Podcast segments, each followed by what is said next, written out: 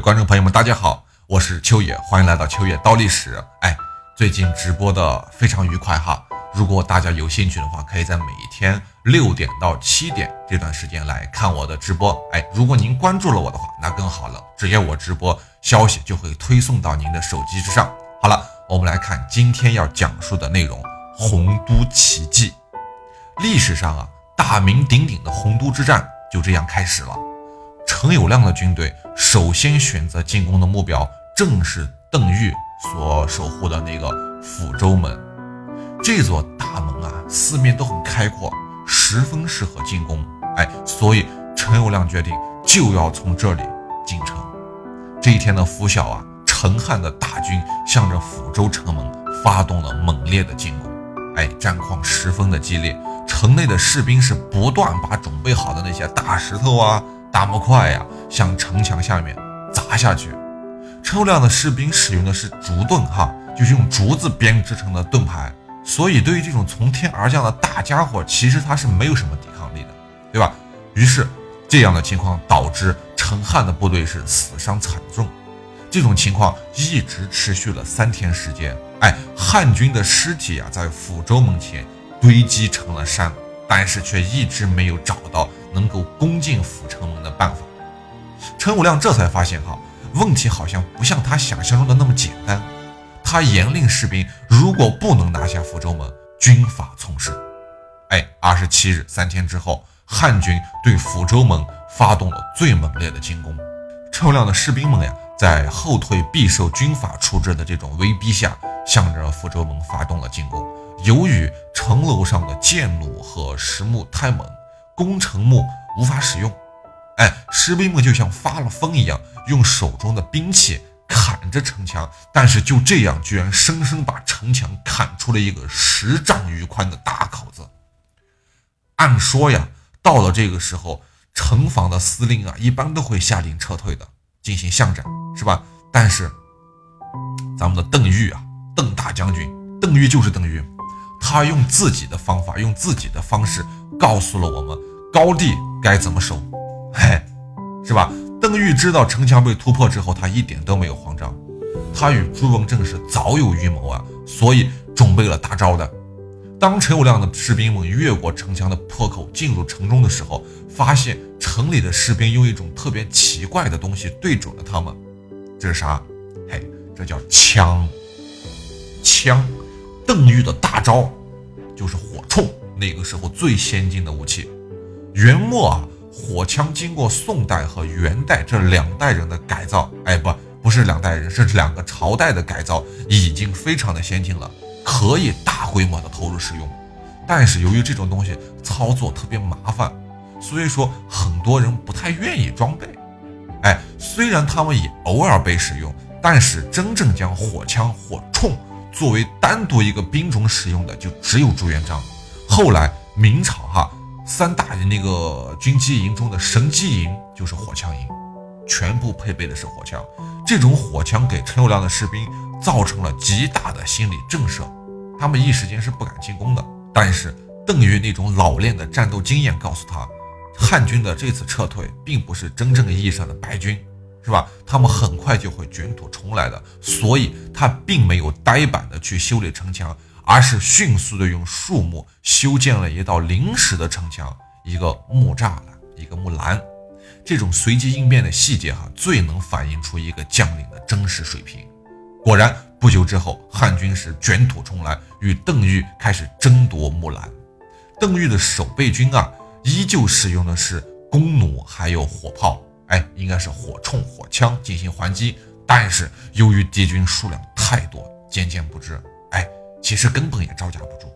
您要知道，邓玉手里这时候也就几万人，是吧？要不是城墙前也空地就那么大一块儿，他们打出来那个缝隙就那么大，六十万军队如果一下子捂上来，邓玉早就垮了，早就死了。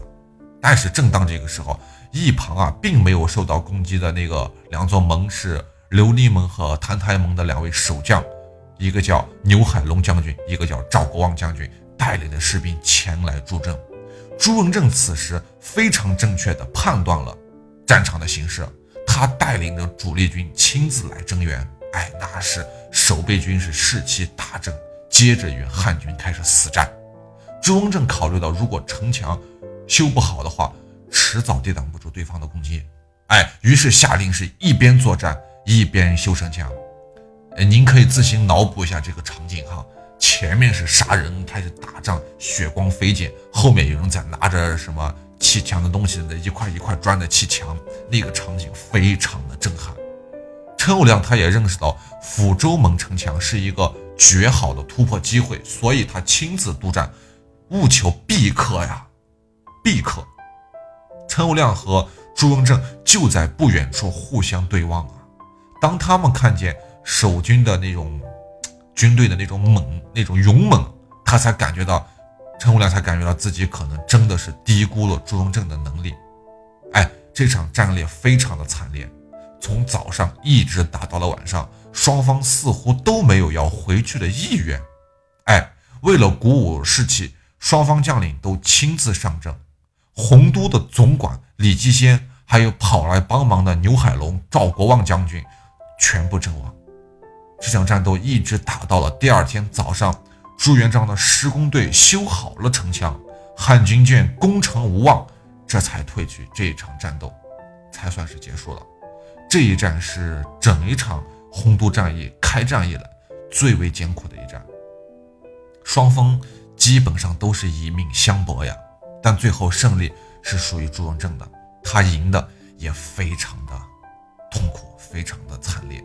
自己更是负了重伤，那么这场战斗的惨烈程度也远远超过了陈友谅的估计。那他是心有余悸呀，在之后的几天时间内都没有发动大规模的进攻，而是分兵占领了吉安作为后盾。哎，城内的士兵在经历了残酷的那些斗争之后，也逐渐适应了那个战争的残酷。事实证明，陈友谅此时的松懈是一个巨大的失误。不久之后，他将面对更为顽强的抵抗。哎，在经历了一个星期的小规模的进攻之后，陈友谅重新集结部队，发动了大规模的进攻。在五月初七的那一天，陈友谅在实地勘察过城防以后，决定攻打新城门，就是我们刚说的新城城门。哎，这一次守卫的将领是猛人薛显。薛显这个人啊，用今天的话说。怎么讲呢？是个亡命徒，他一向以彪悍无礼闻名，在洪都城内当时算作是一霸，没有什么人敢招惹他。五月初八，陈友谅命令大军进攻新城门，新龙的进攻开始了。然而，当陈友谅的士兵穿着铠甲，拿着竹盾，小心翼翼地向城门接近的时候，却意外地发现城墙上的石箭，哈，那些箭矢并不算多猛烈。于是不禁大喜啊！陈友谅随即决定使用铝公车。咱们简单介绍一下，铝公车它是一种巨型的工程车，但是由于拆卸非常复杂，不易于活动，所以在激烈的城防战中很少使用。但是这个时候城防并不猛烈，所以此时不用更待何时？那么城内的薛显他并不是一个那个猛撞人哈，他有脑子，他等的就是这一个时刻。此时，他打开了城门，汉军的士兵们顿时激动起来呀！他们死活进不去的城门，居然自己打开了。但是出来的是薛显和他率领的骑兵。正在准备攻城机的士兵们完全没有想到，城内的人如此大胆，居然还敢冲出来！哎，瞬间是阵型大乱。薛显带着骑兵们耀武扬帆的冲杀了一阵之后，哎，又顺着城门退回去了。之后，汉军再也没有猛烈的进攻新城。从五月就这样一直打到了六月，陈友谅一直是望城兴叹呀。于是他改变了主意，他决定进攻水路。他最擅长的也是水军嘛。六月十四日，他出其不意地从洪都的水关进攻。然而，等待他的是早已在这里守候多时的长矛队。汉军的士兵刚刚接近水关，守军就用特制的长矛。穿过铁栅栏攻击他们，刺伤刺死的不计其数。汉军士兵们拼死用自己的双手攥住那个刺出来的长矛，就这样才算是暂时稳定住了局势。此时，里面的守军长矛，哎，刺激突然停顿了下来。汉军大喜啊，他们以为守备军是逃跑了，谁知道过了一会儿，里面的长矛又开始向外刺。汉军仍是用手去抓那些长矛呀，可谁知一抓就惨叫起来。他们仔细观察才发现，守备军的长矛和铁钩啊，是在火上烤了之后，烤红了再来刺汉军的。哎，原来刚才不是逃跑了，是去加热去了。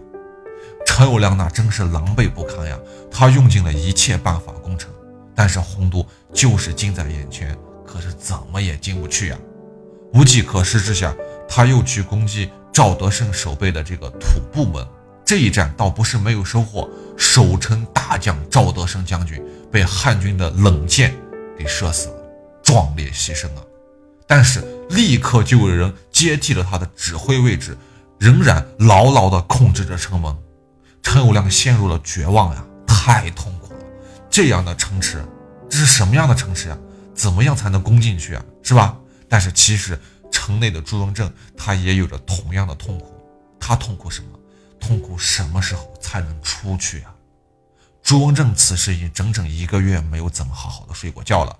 他在陈友谅大军到来之前做好了部署，八个门是来回转呀，督促将领们做好准备工作。作战之时，他总是穿着盔甲睡觉，一有危险，他需要立即起身带领自己的手下那点。那些少的可怜的兵去增援，这是名副其实的救火队员，是吧？但是他仍旧坚持了下来，他用他顽强的意志抵抗了六十万大军的进攻，把他们死死地阻拦在城墙之外，完全没有办法动弹。但是如此大规模的战役，朱元璋一方一定是得到了消息的，但为什么他不来增援朱文正？这不符合常理啊！哎，怎么回事？其实这并不能怪朱元璋，因为朱文正到此刻为止完全没有向他求援，根本就没这回事儿。朱文正真是一个奇人啊！这就是说，为什么都说他是天下第五名将，一切都是有根源的。他似乎把陈友谅是当做了到洪都来露营的游客，是吧？洪都战役打了一个多月，朱文正以他豆腐渣一样的工程和城墙外。